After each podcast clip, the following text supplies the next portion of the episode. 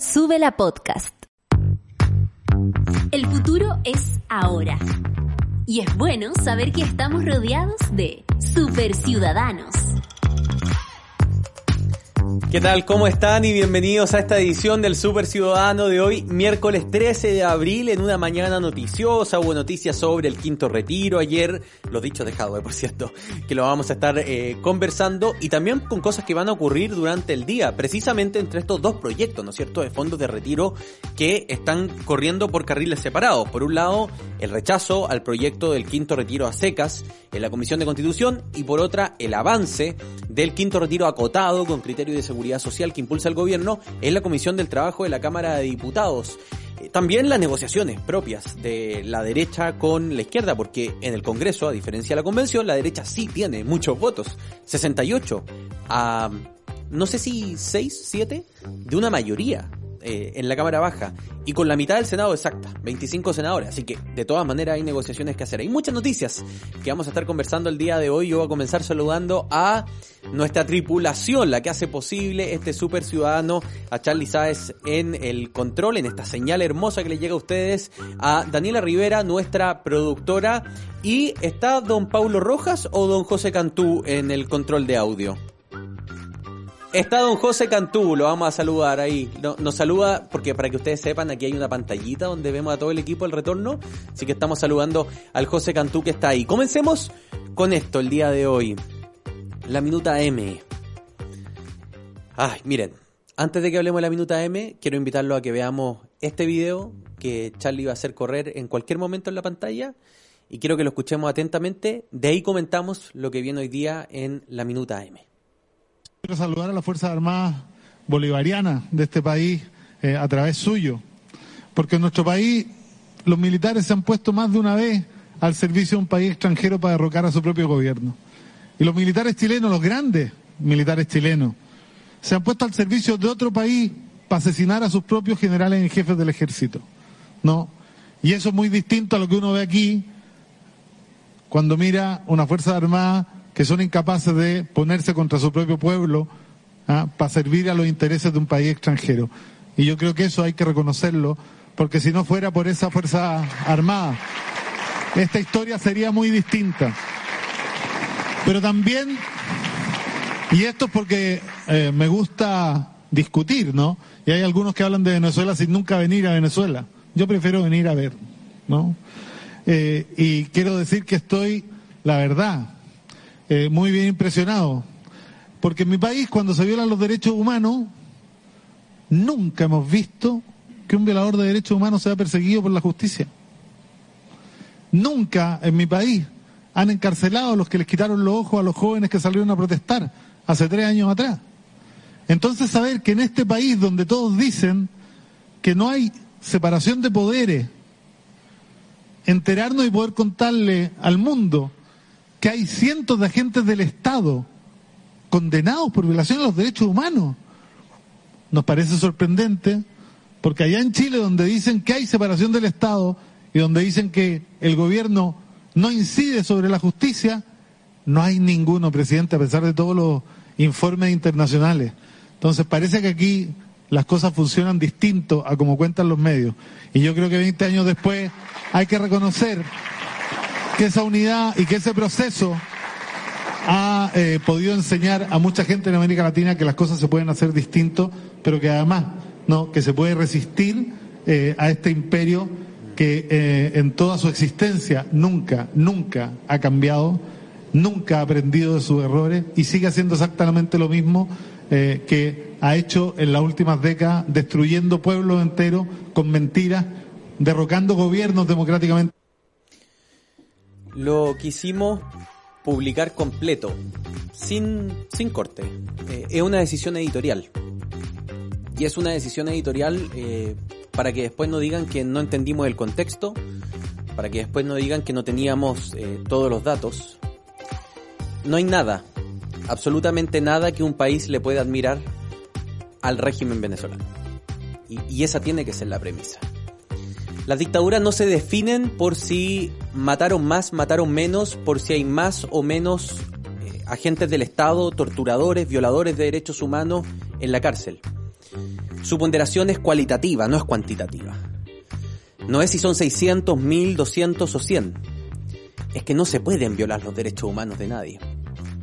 El informe de la alta comisionada de los derechos humanos acusó torturas y ejecuciones sumarias. Eso quiere decir matar civiles por parte de agentes del Estado sin ningún juicio mediante, tomando la comilla justicia en propia mano por parte de la Policía Bolivariana y las fuerzas del ejército. Ese informe de julio del 2019 derivó en una declaración del Consejo de los Derechos Humanos en Ginebra. Y en esa declaración el Consejo de los Derechos Humanos de Ginebra dice que al menos existen 6.000 casos sospechosos de ejecuciones sumarias en Venezuela. 6.000 personas que podrían haber muerto sin juicio y porque un agente del Estado se creyó con la autoridad de matar a alguien. No hay dictaduras más buenas y más malas. La dictadura chilena fue atroz. Tenemos un, una gran deuda en justicia, en reparación, en verdad. Hay sí más de 200 oficiales del ejército detenidos cumpliendo pena. En penales como Punta Peuco, que a muchos no nos gustan, y en otras cárceles normales desde Arica a Punta Arena. Y tenemos sin duda mucho que hacer como país ahí. Hay que avanzar en justicia, en verdad y en reparación. Pero que eso te sirva para blanquear otra dictadura que tiene sospecha de 6.000 ejecuciones sumarias, de 6.000 vidas menos, que no tiene separación de poderes bajo ninguna bajo ningún parámetro que la academia pudiese eh, poder establecer. Que vayas a hablarle de presidente con cariño a Maduro, un presidente electo democráticamente que devino en un autócrata para que seamos honestos intelectualmente con los términos académicos, no hay justificación. Y no hay justificación bajo ninguna circunstancia. Que en Chile seamos malos para hacer justicia respecto a los derechos humanos, no excluye que en Venezuela haya violaciones sistemáticas a los derechos humanos y que esa dictadura sea igual de mala o peor, o quizás cuantitativamente incluso menor que la chilena. El juicio de valor es cualitativo, no es cuantitativo.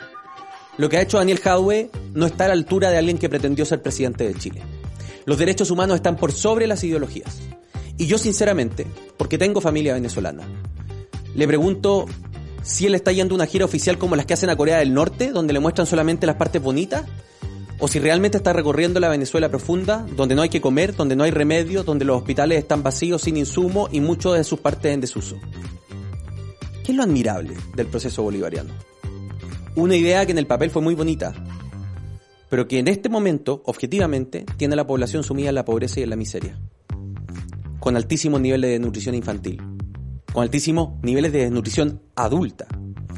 Y todos estos son datos, oye, no son datos míos, sino son datos de la derecha venezolana ni de la derecha chilena. Son datos de Human Rights Watch, de la Alta Comisionada de los Derechos Humanos y de Amnistía Internacional.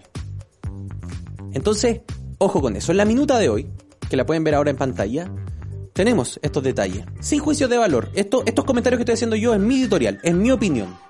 Y ustedes pueden estar, queridas super ciudadano y super ciudadano, en contra de lo que yo estoy opinando. Escríbanlo, hashtag super ciudadano. En la minuta de hoy están transcritas estas declaraciones y están los datos que les he dado abajo, sin juicio de valor. No decimos si Jadwe se equivocó o si no se equivocó. Sale lo que dijo, en qué contexto lo dijo y al final dicen los datos.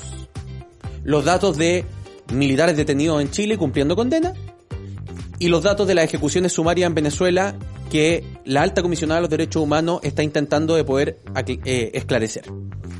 No corresponde. Y ahí quiero hacer una gran distinción. Esto lo entendió muy bien y quizás es la razón por la que ganó la primaria el presidente Gabriel Boric. Los derechos humanos no tienen color político y lo ha dicho sistemáticamente. Me lo dijo a mí en una pregunta el 14 de marzo en La Moneda. Aquí no hay dictaduras buenas, dictaduras malas. Aquí no hay dictaduras de un color o de otro. Las dictaduras son malas siempre, las violaciones de los derechos humanos son siempre. Chapó. Para el presidente que además tiene como canciller a una ex jueza de la Corte Interamericana de Derechos Humanos. Fantástico. Quizás en esta minuta está la clave de por qué Daniel Jadwe perdió la elección primaria y por qué quizás no está a la altura de ser presidente de una república democrática como esperamos que sea la República Chilena de democracia plena y de restricto apego a los derechos humanos. Que pelee por los derechos humanos de todos, estén donde estén y bajo el signo y el color político del país que estén. Con esta editorial y la Minuta M hacemos nuestro primer corte y ya estamos de vuelta para revisar más noticias en este Super Ciudadano hoy día miércoles 13 de abril del año 2022.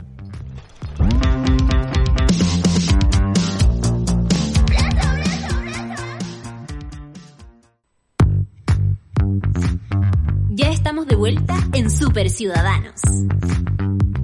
Seguimos en este Super Ciudadanos con Charlie Sáez, con José Cantú, con la Rivera, haciendo posible esta revisión de noticias en la segunda media hora. Vamos a poner en valor a una super ciudadana que con mucha fuerza combate el bullying. Vamos a hablar sobre la convivencia escolar. Tema súper importante. Pero antes vamos a revisar algunas otras noticias que creemos les pueden a ustedes interesar. Eh, y la primera tiene que ver con, mañana es un día importante en materia de COVID. Primero porque no es que se elimine la restricción de mascarilla, cambia y se modifica el uso de la mascarilla y si estamos en espacios abiertos y nuestra comuna está en amarillo o en verde, vamos a poder sacarnos la mascarilla en exteriores si es que hay buena ventilación y un metro de distancia con la gente. Es decir, si vamos por una vereda que no, no está tochada, no es Maze, digámoslo así, pero está, está con, con gente un poco distanciada, podemos ir sin mascarilla. Bueno, como se ha hecho en casi todos los países del mundo. Pero además, se cambia el plan Frontera Protegida. Eh, y queremos saber su opinión con el hashtag Super Ciudadano porque se ha establecido que ya no va a ser necesario el PCR y ya no va a ser necesario homologar las vacunas para entrar a Chile. Y va a ser voluntario homologar las vacunas si es que uno quiere tener el pase de movilidad como turista en Chile para entrar a los lugares que el pase de movilidad te permite entrar. Y, es razonable, ¿no? Eh, hablábamos con amigos el otro día, Argentina ya en febrero uno no necesitaba PCR para ingresar y bastaba con que uno llevara el certificado de vacunación de Chile. Entonces, acá lo que se elimina son ambas cosas. No solo el PCR. Ya no es necesario que estés vacunado. Es voluntario si es que quieres homologar tus vacunas para tener el pase de movilidad. Y ahí hay que decirles también que, bueno, ojalá no se demoren los 20 días que se estaban demorando para un extranjero, porque muchos no hacen con 20 días de anticipación una homologación y ojalá el proceso pueda ser más rápido, más expedito. Eh, y esto era muy necesario para la industria del turismo. La industria del turismo lo venía pidiendo con mucho ahínco la posibilidad de que se abrieran las fronteras porque en verdad Chile era un país muy hostil para visitar. Cuando el turismo se estaba reactivando en todo el mundo, en Chile seguíamos con restricciones que hacían, que incentivaban muy poco las visitas a Chile. Así que la noticia que tenemos es que el plan Fronteras Protegidas se modifica y desde mañana no va a ser necesario ni el PCR ni las vacunas para entrar a Chile, pero sí las vacunas si es que el extranjero o el chileno no residente permanente acá quiere acceder a los lugares que solo el pase de movilidad le permite acceder. Así que la sugerencia es siga homologando su vacuna si es que va a venir a Chile, pero ya no necesita el PCR, que es una noticia eh, relevante, diría yo, para, para el ingreso y también para el turismo. Esa es la primera noticia que queríamos revisar con ustedes y quiero invitarlos a que con el hashtag Super Ciudadano la comenten con nosotros en las redes sociales y nos digan qué es lo que opinan sobre las modificaciones al plan Frontera Protegida. La otra noticia, como no, que es la papa caliente de este momento, es los fondos de pensiones. Y ahí quiero contarle esta papita que la lleva Radio Cooperativa y que nosotros en la tarde la vamos a estar eh, profundizando en el super, en, la minuta PM, que seguramente vamos a revisar mañana en el Super Ciudadanos, que es ¿qué hay en juego entre la derecha y el gobierno para que la derecha concurra con sus votos a rechazar el quinto rechazo? Y lo que le ha pedido, básicamente, la UDI y Renovación Nacional al gobierno es que la moneda de cambio para rechazar el quinto rechazo es que el gobierno ingrese una modificación a la constitución vigente que declare inexpropiable los fondos de previsión social. Y el gobierno ha cedido. Anunció el ministro Gabriel Boric, perdón, el ministro Giorgio Jackson, eh, a propósito de una conversación con Gabriel Boric, que el gobierno va a ingresar un proyecto que va a declarar inexpropiable, con jerarquía constitucional, los fondos de pensiones. Lo que dice la cooperativa es el gobierno de Gabriel Boric presentará un proyecto de reforma constitucional para impedir que puedan ser expropiados los recursos en las cuentas individuales de los trabajadores disponibles en las administradoras de fondos de pensiones, lo que conocemos como las AFP. Hace pocas horas me comprometí de manera explícita de que el gobierno va a ingresar un proyecto para esto mismo. Lo acabamos de comprometer. La próxima semana va a haber un proyecto de estas características, dijo Giorgio Jackson a CNN Chile. El anuncio se da luego de que la Comisión del Trabajo de la Cámara de Diputados y Diputadas al revés, diputadas y diputados, aprobar este martes el proyecto alternativo de retiro de pensiones que esta misma jornada el gobierno presentó para frenar la iniciativa que se discute en el Congreso para una extracción masiva y universal del 10% de los fondos por cuarta vez. Es el proyecto del quinto retiro, pero sería efectivamente el cuarto retiro.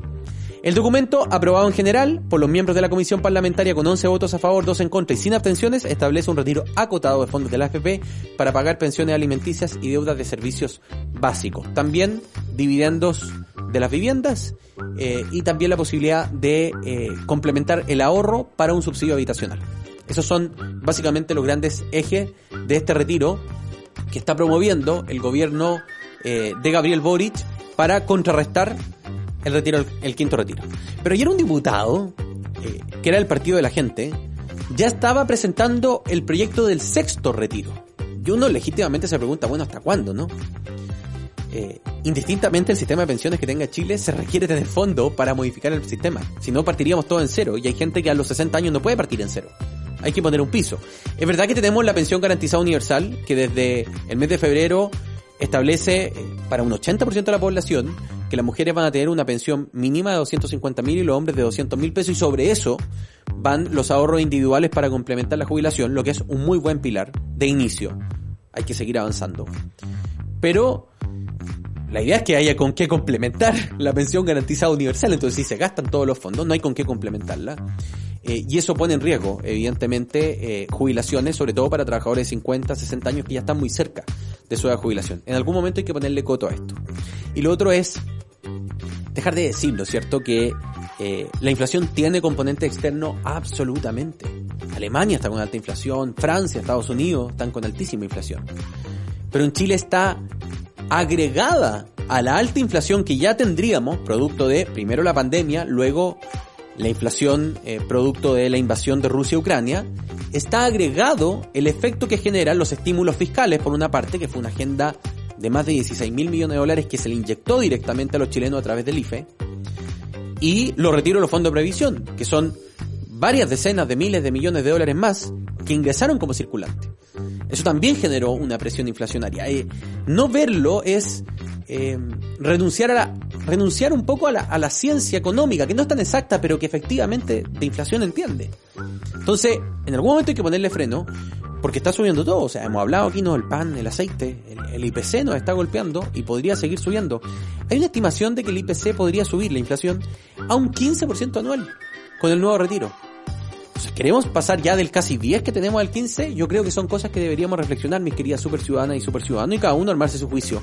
Por ahora, la discusión en el Congreso continúa sobre el quinto retiro y vamos a ver qué es lo que hace el gobierno para avanzar en su proyecto de retiro agotado y lograr hacer caer definitivamente este proyecto de quinto retiro que ayer, con la abstención de la derecha y los votos en contra oficialistas, fue rechazado la Comisión de Constitución y por tanto igual pasa a la sala. Recordemos que no es vinculante, si se cae en la comisión no es que no pase a la sala. Y en la sala va a tener la eh, posibilidad de ser votado, pero con un informe de comisión desfavorable. Eso es como lo único que, que, estaba en juego ayer, para que lo pongamos. Vamos a ver en la sala si este, por ejemplo, estímulo del gobierno a la derecha con esta reforma constitucional, si el paquete del quinto retiro acotado termina cuadrando los 68 votos de la derecha en el Congreso y finalmente le termina eh, inclinando la balanza a Gabriel Boric para que el quinto retiro universal se rechace, que es lo que efectivamente el gobierno de Boric pretende. Nos volvemos a separar por segunda vez en este Super Ciudadano y a la vuelta vamos a estar con una super, super ciudadana, Janet Vergara, directora de No Más Bullying, para que conversemos. La queremos poner en valor hoy día, queremos conversar con ella, pero antes, por supuesto, vamos a escuchar a Caroline, vamos a escuchar a Caroline Polachek's Billions.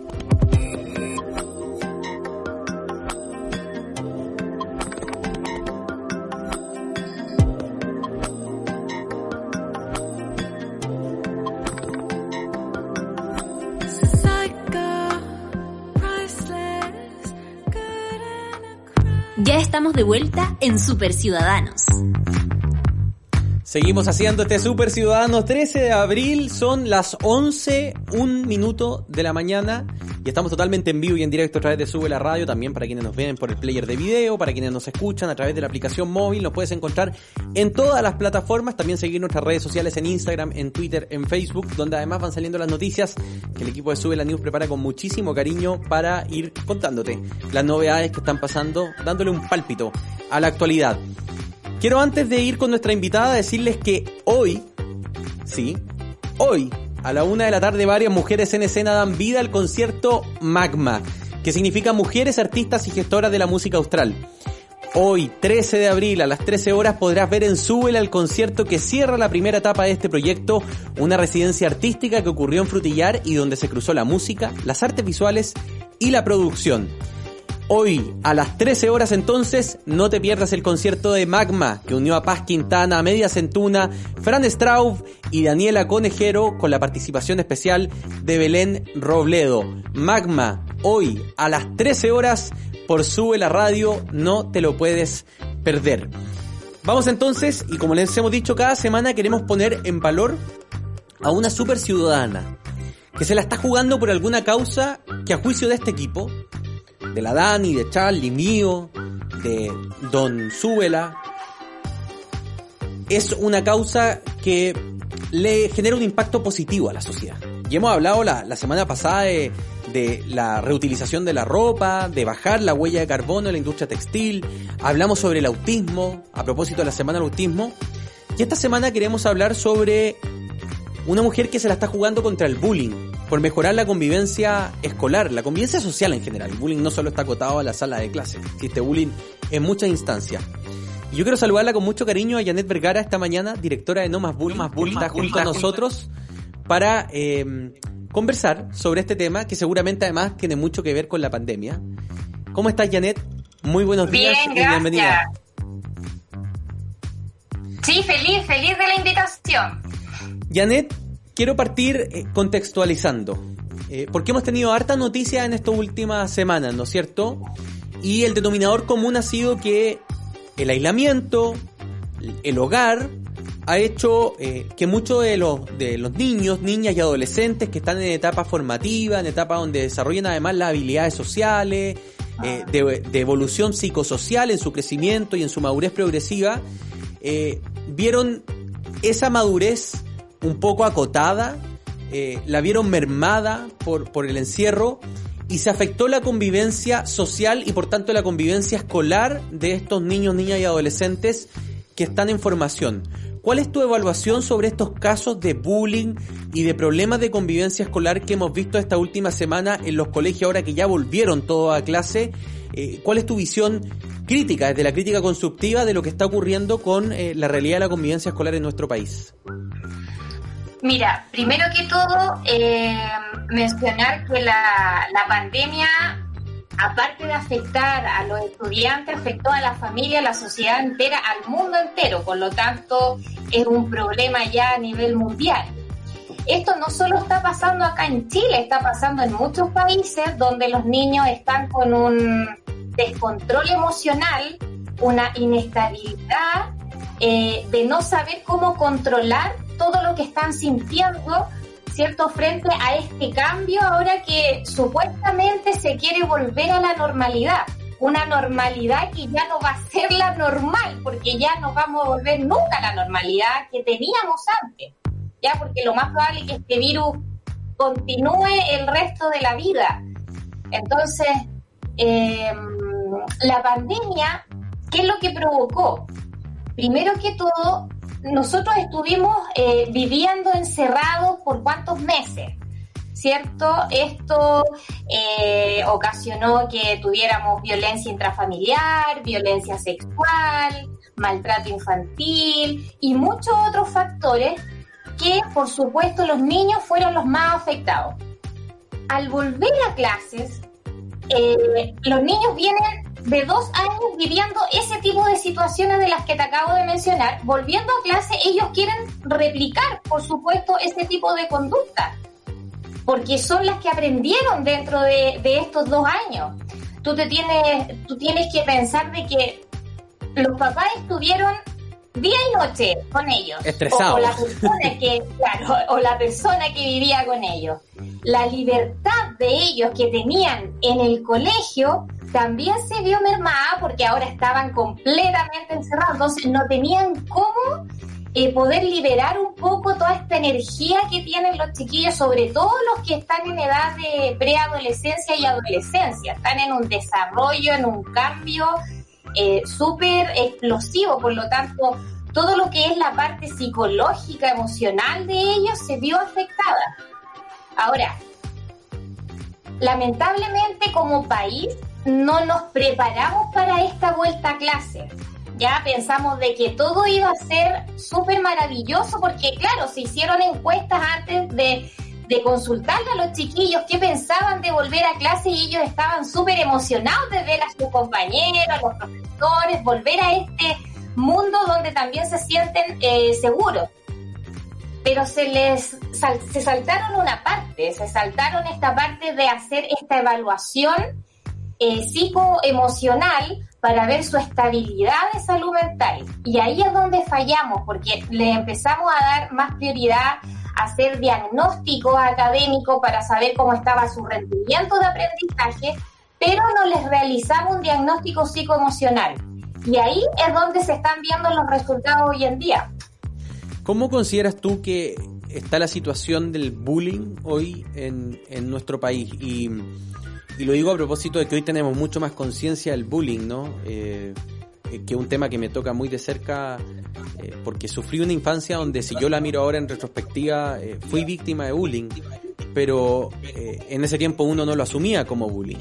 Hoy en día que la sociedad está un poco más, ha, ha, evolucionado, digámoslo así, tiene más información, ¿cómo evalúas tú la situación del bullying en las aulas de nuestro país? Está grave y grave te digo porque eh, lamentablemente en Chile cuando se incluyó este concepto de bullying se entendió mal. Eh, a todos le llamábamos bullying. De hecho, en la televisión, cuando de repente alguien le hacía algo a, otra, a otro animador, también le llamaban bullying. Entonces, se puso como un concepto de moda que a la violencia en general, a las agresiones, a los conflictos, se le llamaba bullying. Ahí partimos mal, porque el bullying es, eh, son agresiones reiterativas en el tiempo, ¿cierto? Con la intención de hacer daño, donde existe una mm, dominación de parte del agresor hacia la víctima, etcétera. Al contrario de las violencias en general, o sea, yo puedo ahora discutir contigo, se puede crear una situación de agresión, de violencia, pero a eso no le vamos a llamar bullying. ¿Te fijáis? Entonces, ese concepto primero hay que eh, inculcarlo de manera correcta en el país. Entonces, perdón que te interrumpa, Janet. Dejémoslo claro. Bullying es aquella situación sistemática de violencia que se produce, en este caso, dentro de la sala de clases, donde hay una víctima clara y un victimario que ejerce cierta dominación respecto a esa víctima, ¿no? Como para que le quede súper claro a nuestra audiencia. Perfecto. Y este bullying puede ser físico, verbal, eh, virtual. Perfecto. ¿Ya? Así, eso es el bullying. Pero no lo podemos confundir con una violencia que yo estaba jugando a la pelota y me puse a pelear porque perdí. Eso es violencia. Y eso se, se, se eh, digamos, se soluciona abordándolo a través a lo mejor de una mediación o algo por el estilo. El bullying no. Entonces, eh, estamos analfabetos con respecto a este concepto en lo que es el sistema educacional y el sistema en general. Si los papás no saben qué es lo que significa bullying, cuando un niño le pegue a su hijo, al tiro va a ir para allá, no, a mi hijo le están haciendo bullying, se va a crear un, un tema de investigación y bla, bla, bla, y posiblemente en ese mismo momento haya una real víctima en otro lado que la estamos dejando de lado por esta mamá que a lo mejor es más impulsiva, más explosiva, ¿cierto? Que quiere saber qué es lo que le pasa a su hijo. Y la víctima ya está sola porque no sabe qué hacer y eso es porque lo manejamos mal. Entonces, ¿qué es lo que sucede? Que los profesionales de la educación están muy poco capacitados con respecto a lo que es el bullying en general, la violencia en general.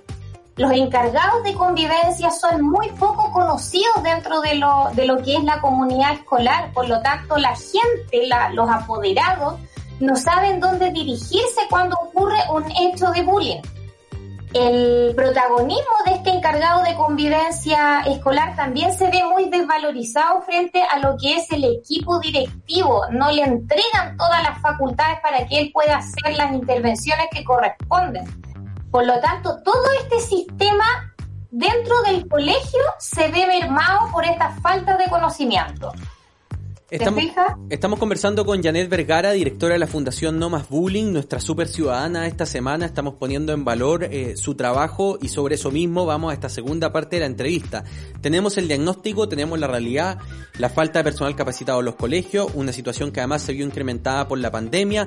Hemos definido qué es lo que es bullying y ahora me gustaría preguntarte qué hacen ustedes como fundación y cuál debiese ser la política nacional contra el bullying. Mira, nosotros como fundación el objetivo es eh, prevenir el acoso escolar. ¿Ya? Y nosotros, ¿qué es lo que realizamos? Hacemos charlas gratuitas para los estudiantes, realizamos eh, talleres y capacitaciones para los profesores, eh, se generan programas de intervención y esto es alrededor de todo Chile, ya sea presencial o de manera virtual. De manera virtual nos resultó pero perfecto en todo lo que era pandemia porque igual los colegios se interesaron bastante donde se vieron con este aumento del ciberbullying. Eh, realizamos también eh, atención telefónica y vía virtual para los niños y apoderados que están en situación de bullying y para los apoderados que quieren orientaciones para guiar a sus niños que son victimarios. Ya, todo esto es gratuito. Ya lo realizamos con un grupo de profesionales que están súper comprometidos para, para poder entregar toda esta ayuda y orientación Janet, a los días. Acabas de decir algo eh, que me llamó poderosamente la atención. Ustedes no solo se están haciendo cargo de alumnos que son víctimas, sino también de acompañar a padres de alumnos que son victimarios, que se entiende que son niños, niñas y adolescentes, por tanto no estamos hablando de una persona derechamente mala, sino que está respondiendo, ¿no es cierto?, a ciertos estímulos, a ciertas conductas, y se hacen cargo también de acompañar a sus papás para, me imagino, modificar la conducta del victimario, ¿no es cierto? Exacto. Lo que pasa es que para nosotros eh, el bullying tiene dos víctimas. Perfecto. Eh, es la víctima real la que sufre el daño y el victimario que también es víctima del sistema que lo provocó a ser un agresor. Entonces, eh, mientras tú no abordes ambas cosas, no se va a solucionar nunca el tema. Entonces, por eso nosotros entregamos este asesoramiento a los papás eh, de cómo pueden manejar este tipo de situación, con qué tipo de profesionales. En el caso de que nosotros tengamos el profesional adecuado, también lo entregamos y en el caso de que no, por ejemplo, un psiquiatra, un neurólogo o algo así, eh, entregamos nosotros este informe para que puedan eh, poder empezar con esta ayuda y en el caso de que tengan, no sé, consulta, mi hijo nuevamente empezó, etcétera, nosotros siempre tenemos 24/7 nuestros teléfonos habilitados para que nos hagan consulta y el WhatsApp siempre, o sea, siempre se está respondiendo a la brevedad cuando son consultas de agresión. Entonces, eso es lo que nosotros hacemos.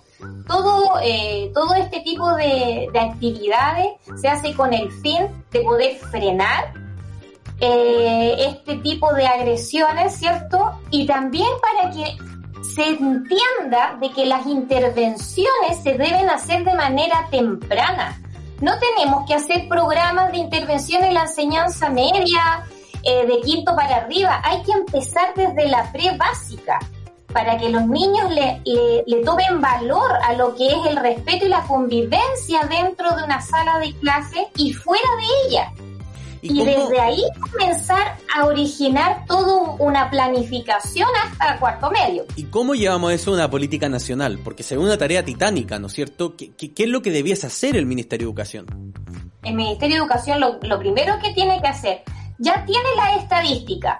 Bueno, igual en la estadística, por ejemplo, que hicieron las municipalidades, igual es un porcentaje acotado, pero debería invertir, por ejemplo, en hacer una estadística a nivel nacional de todo lo que es la violencia escolar y la convivencia en sí.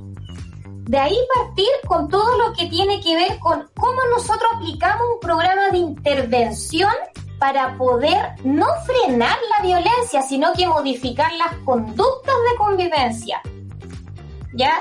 Cómo, cómo potenciar todo lo que tiene que ver con el, el sistema emocional que tiene el, el, la comunidad escolar, por ejemplo. Y de ahí partir para arriba. Crear programas individualizados por cada ciclo, por ejemplo. Eh, y todo eso de la mano, ¿cierto?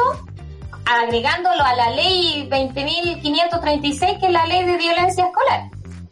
Eso requiere, me imagino... valor al eh, encargado de convivencia, y eso también es fundamental. Y requiere también, me imagino, más eh, especialistas ingresando al sistema educacional, me imagino psicólogos, eh, por ejemplo. Claro, o sea, por ejemplo, para hacer esos programas necesitamos un equipo multidisciplinario. Psicólogos educacionales, a mí no me sirve un psicólogo clínico o un psicólogo, tiene que ser un psicólogo infanto juvenil que se especialice en el área de educación para Existen- que sepa todo lo que ¿Existen posgrados en Chile de educación? Sí. Sí, sí, existen y muchos y buenos. Entonces, eh, se podría realizar, los colegios podrían invertir para que su psicólogo pueda realizar esa, esa capacitación o ese magíster, postítulo, etcétera. También tienen que existir eh, psicopedagogos, orientadores, eh, terapeuta ocupa- ocupacional. Entonces, cuando tenemos ese núcleo firme, podemos crear algo totalmente profesional para poder frenar este tipo de situaciones. Porque ahora quieren hacer algo global y todo eso, quieren como ya, vamos a terminar, están pensando en cómo vamos a frenar esto y esto no se va a terminar si no lo empezamos desde una base. O sea, un proceso a larguísimo plazo, porque No, requiere por partir, ¿no es supuesto, cierto? pero- Me imagino de los niveles medio menor y medio mayor en adelante. Exactamente, porque los niños pequeños, recuerda tú que hasta los 7 años los niños están absorbiendo como esponja todas las actitudes de los, de los adultos. No, no es como un niño adolescente que si decide, si yo quiero lo aprendo, pero el niño pequeño no, el niño lo absorbe solamente. Entonces, si nosotros logramos frenar ahí ese tipo de conducta que está adquiriendo de su adulto, digamos, tutor, podemos mantener una, una progresión en lo que es la disminución de la violencia a largo tiempo. Janet Vergara es la directora de la Fundación No Más Bullying, está conversando con nosotros. Tengo una última pregunta antes de después pedirte que nos entreguen los datos, cómo los papás se pueden contactar. ¿Cómo llegaste a este tema, Janet? ¿Cómo llegué? A ver, llegamos porque junto al director de prevención de la, de la fundación eh, siempre habíamos trabajado en colegio. Yo soy psicopedagoga, él es profesor, ahora ya tenemos otro tipo de especializaciones, por supuesto. Eh, y trabajamos en distintas dependencias particulares, municipales, subvencionados particular, y nos dimos cuenta que la realidad con respecto a la violencia era la misma. O sea, no existe porque tú eres de un colegio particular o un colegio municipal una diferencia. La violencia siempre va a ser igual. Y nos empezamos a dar cuenta que teníamos cosas en común con respecto a ese concepto y dijimos, bueno, pero ¿por qué no hacemos esto? Primero empezamos con algo así pagado, ¿cierto? Ya, pero después empezamos a entregar charlas gratuitas de ciberbullying primero fue. Eh, era el concepto como que se estaba eh, involucrando en ese tiempo. Y los colegios lo empezaron a aceptar, primero porque eran charlas gratuitas, segundo porque estaba entregada por profesionales capacitados en el tema, y ahí nos dimos cuenta de la necesidad real que tenían los colegios de poder saber de esto. El problema, ¿cuál, cuál es? De que no existe una... mm, No es tan fácil llegar y entrar a un colegio y decir, ¿sabes qué? Te vamos a colocar acá un programa, listo. va". No es, es súper difícil. De hecho, tiene que pasar por el director, el sostenedor, eh, una comisión. el Debe haber resistencia, me imagino también, ¿no? al final mira, al final tú tienes la opción a entregar dos charlas y listo. ¿Por qué? Porque siempre la prioridad va a ser el área académica, que no está mal, está bien, pero también tenemos que dejarle una gran parte a la convivencia, porque al fin y al cabo la convivencia es lo que a ti te forma como adulto y es como tú te vas a desenvolver en la sociedad. Y entonces, y así empezamos. Y bueno, y después ya dijimos por qué no creamos la fundación y así por último la palabra fundación me iba a permitir ingresar de una manera más fácil a los colegios. Y así ha sido, pues hemos tenido buenos resultados, eh, los colegios que han trabajado con nosotros siempre contentos y continúan trabajando con nosotros. Y así pues nos vamos nos vamos eh, involucrando más en colegios de, de zonas súper lejanas eh, y felices con eso, porque queremos crecer mucho más, obviamente. Janet Vergara, directora de la Fundación No Más Bullying, nuestra super ciudadana del día de hoy, ¿dónde te encuentran? Papás, mamás y colegios que quieran acudir a la fundación. Ya, mira, nosotros estamos ubicados en Maipú, en la calle Manuel Rodríguez con Centenario, justo en la esquina. Eh, pero nosotros las redes sociales son nuestro fuerte ya arroba nomasbullying.cl nos pueden encontrar tanto en Facebook, Instagram y TikTok, porque también estamos ahí con la red de TikTok que ha funcionado bastante bien eh, con el tema. Así que en esa ahí nos escriben por mensaje o no, nos escriben directamente en las publicaciones que nosotros vamos realizando y siempre estamos activos, siempre. Janet Vergara, directora de la Fundación No Más Bullying, nuestra super ciudadana de esta semana. Muchas gracias y felicitaciones por el trabajo que desarrollan promoviendo la buena convivencia escolar entre nuestras niñas, niños y adolescentes. Sí, gracias a ustedes también por dar, por dar este espacio de tocar estos temas eh, y que bueno, y que la gente ya se vaya interiorizando aún más para que podamos por lo menos controlar un poco el tema de los niveles de violencia que hay. Esa es la idea. Muchas gracias, Janet. Que tengas un muy buen día. Y a todos ustedes agradecerles esta mañana de conversación, de diálogo, hubo comentarios también en las redes sociales, eh, adheriendo a la, a la, editorial que hicimos al principio, también opinando sobre la eliminación del PCR en el aeropuerto, un poco celebrándolo. Saludo ahí a Paloma Córdoba, a la Nico, eh, que están eh, conversando también y, y, generando esta conversación en las redes sociales y a todos ustedes por habernos escuchado esta mañana. Nos reencontramos mañana en un nuevo Super Ciudadano en el último día de esta semana corta porque el viernes es feriado, recuérdenlo y nos vemos nosotros a partir de las 10 y media de la mañana, como siempre. Que estén bien, muy buenos días. Eso fue Super Ciudadanos. De lunes a viernes a las 10.30 de la mañana, solo por subela.cl.